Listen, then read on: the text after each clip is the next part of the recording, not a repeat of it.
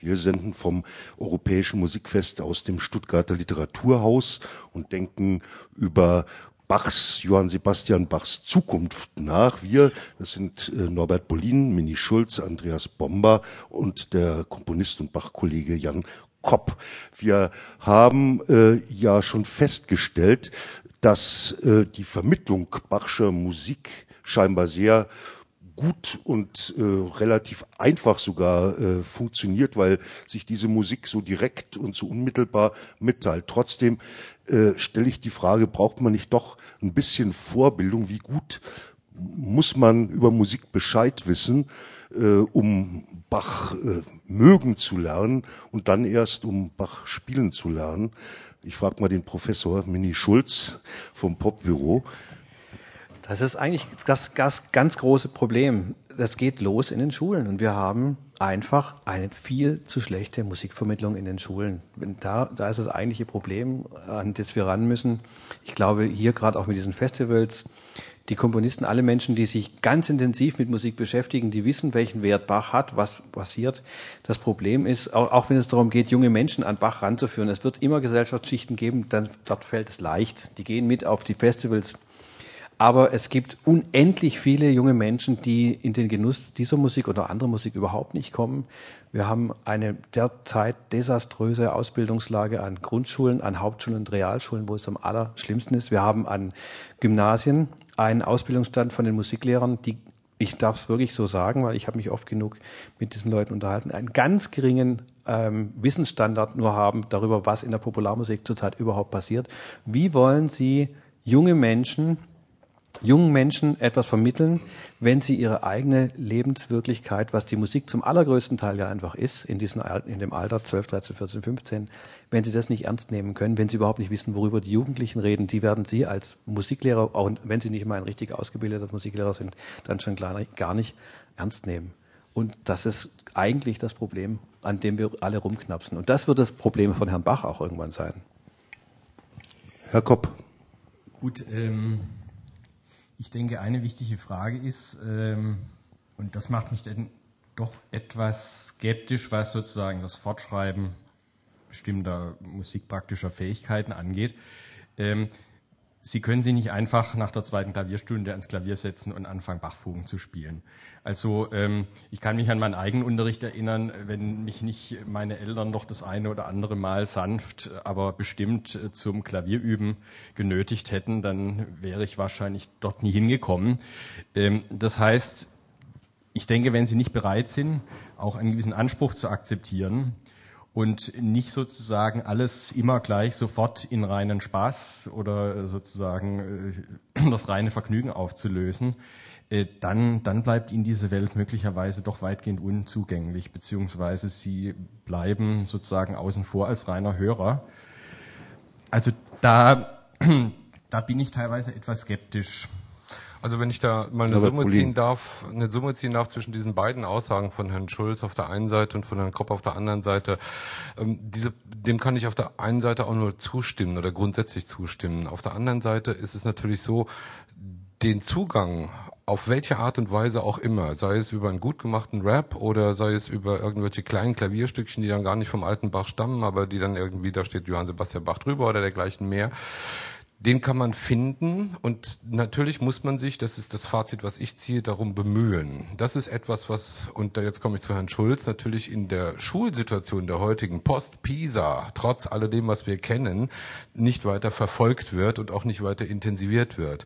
Da können wir, Bach-Akademie, als freie Institution natürlich darauf reagieren. Unser Intendant hat dieses Defizit auch lange schon gesehen. Wir haben jetzt eine junge Kollegin seit diesem Jahr wir machen tatsächlich Schulprojekte.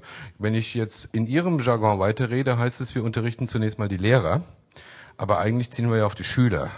Das heißt, die junge Kollegin, die diese Projekte unternommen hat, macht im Grunde beides. Und jetzt kommt das ganz Erstaunliche, das Feedback von den Schulen ist ein sehr großes. Da kam sofort die Nachfrage dann, wann macht ihr das nächste Projekt?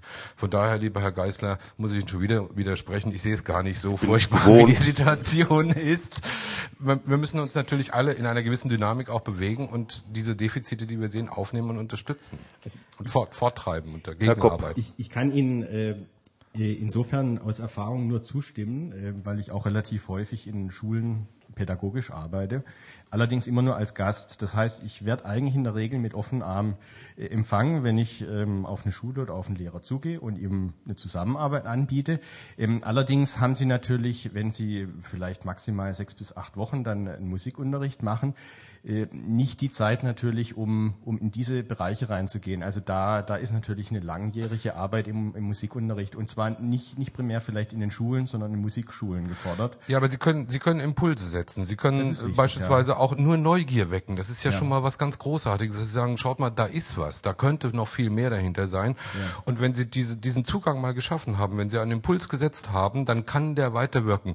Der kann auch versickern und versacken. Das kann auch eine Totgeburt werden. Auch das ist ganz klar, da müssen wir gar nicht weiter drüber diskutieren. Aber diese Impulse zu setzen, in welchem Bereich aus immer, auch immer und aus welcher Überzeugung heraus auch immer, das glaube ich halte ich für ganz wichtig. Und die kommen eben nicht mehr aus den Institutionen, sei es jetzt Medien oder sei es Schulen oder wie auch immer, sondern die kommen oder immer von außen. Ministerien.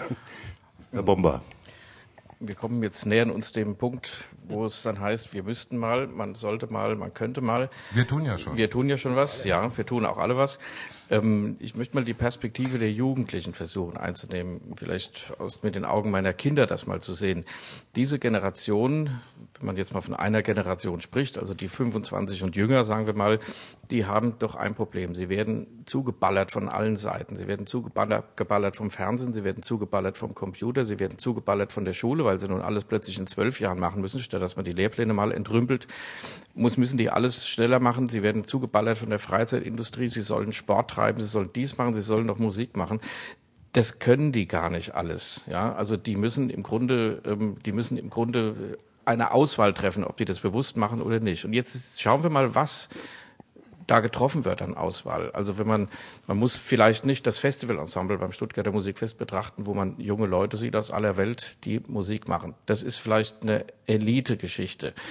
Man muss mal zum deutschen Chorwettbewerb gehen oder zum deutschen Orchesterwettbewerb und mal gucken, wie viel tausend junge Leute sich mit Akkordeonorchestern beschäftigen, sich mit im Zitterensemble spielen oder einfach im Chor singen und, und wie gut die das machen. Also es muss dann einen Mechanismus auf diesem Markt der gezwungen, der erzwungenen Möglichkeiten geben, ein Mechanismus, der diese Leute zu begeisterten Musikern macht. In diesem Punkt. Das heißt ja nicht, dass sie nur das machen, sondern das heißt auch, ähm, dass sie andere Musik machen. Und wo es fehlt und wo man ansetzen muss, das ist, es braucht charismatische Vorbilder. Ja, und das meine ich ganz bewusst, also um mal im, im Bayerischen zu bleiben, dann nenne ich mal den Karl Friedrich Behringer, den Leiter des Winsbacher Knabenchors, der Tausende von jungen Leuten in seiner 30-jährigen Karriere dazu gebracht hat, begeisterte Bachsänger zu werden. Was die sonst machen in ihrem Leben, ob die Musiker werden, ob die andere Musik hören, das spielt überhaupt keine Rolle. Wenn man den Chor sieht, wie diese jungen Leute an diesem Mann hängen und der die Power hat, das ein Leben lang zu machen, dann muss ich sagen, wir brauchen mehr solche Leute und die brauchen rückhaltlose Unterstützung von allen Seiten. Das sind die Leuchttürme von denen immer die Rede ist im Kulturbetrieb, wo sich dann meistens die Vorsitzenden der Verbände selbst mit meinen. Nein, es sind die Leute, die vor Ort die Leute begeistern und die dann nicht an so Kleinigkeiten scheitern, wie dass sie keine Stelle haben, um ihre Konzerte arrangieren zu können, dass ihnen die Turnhalle zum Proben zugeschlossen wird, weil Ferien sind und dieser ganze Hickhack und dass irgendwo auch mal 3,80 Euro fehlen, um ein paar Noten zu kaufen da ist mit relativ einfachen Mitteln viel zu schaffen. Und man muss diese Leute suchen, man muss sie ermutigen, man muss sie unterstützen, dass sie im Grunde auch wie im Sport, das betrifft ja, das betrifft ja alle, alle Bereiche des, des öffentlichen Lebens, dass man da Vorbilder hat und die Leute dann sozusagen führt und animiert. Zwei kurze Gedanken möchte ich ergänzen, Herr Bomber. Hier sind ja die Väter untereinander. Äh, wir waren als Kinder auch bombardiert von allen möglichen Dingen. Das sind nicht dieselbe wie, wie heute, aber wir hatten irgendwann mal ein Gespür entwickelt, einen Instinkt dafür, was tragfähig ist und was nicht. Und diesen tragfähigen Dingen sind wir nachgestiegen und die anderen Dinge haben wir irgendwann aus den Augen verloren oder haben sie fallen lassen. Dasselbe beobachten wir wahrscheinlich bei unseren Kindern auch. Das ist eine. Das andere zu den Leuchttürmen. Herr Geister, Sie haben so bösartig gesagt, die Ministerien. Naja, wenn dann jemand so toll arbeitet wie Herr Behringer, der kriegt jetzt von einer anderen Institution, nämlich von seiner eigenen Landeskirche, den Boden unter den Füßen entzogen. Es ist im Grunde eine Katastrophe, wenn man sich die Reaktionen der Institutionen heutzutage anschaut, querbeet, wie auch immer sie heißen, auf die eigentlichen Leuchttürme und auf die eigenen Impulse, die aus ihren Reihen jetzt in der Bachtradition oder Pflege, wie auch immer, hervorgehen können oder gerade auch im musikalischen Bereich. Jetzt sind Sie sprachlos. nicht, nicht ganz so schnell. Die äh, Leuchttürme begeistern mich als alten Seemann immer, äh, weil sie äh, mir eine grobe Richtung vorgeben, würde ich mal sagen. Aber in der Feinheit muss ich dann doch selber äh, navigieren. Äh, und äh, da bin ich dann manchmal ganz froh, jetzt äh, weg von der See und rauf aufs Land, wenn ich da ab und an ein Lagerfeuer finde. Und das ist eigentlich, um mich zu wärmen, und das ist äh, jetzt eigentlich das, was ich diesen äh, Inseln der Seligen, wie ich sie eingangs genannt habe, eben diesen Zentren wie äh, Stuttgart und Leipzig und äh, Ansbach, äh, dann wieder so ein bisschen vorschmeißen mag.